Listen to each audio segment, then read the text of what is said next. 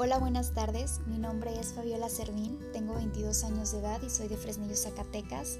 Soy creadora del libro Biografía de un corazón en pedazos, en donde cuento la vida detrás de un corazón que llora, que duele y sobre todo de un corazón que busca sanar.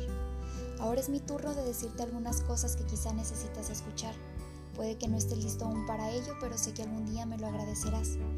Así que si corro con un poco de suerte y te quedas a escucharme, te des cuenta que vale la pena entonces, si estás un poco triste, roto, desubicado, has hecho bien porque estos podcasts son para ti. Ponte cómodo, la casa invita.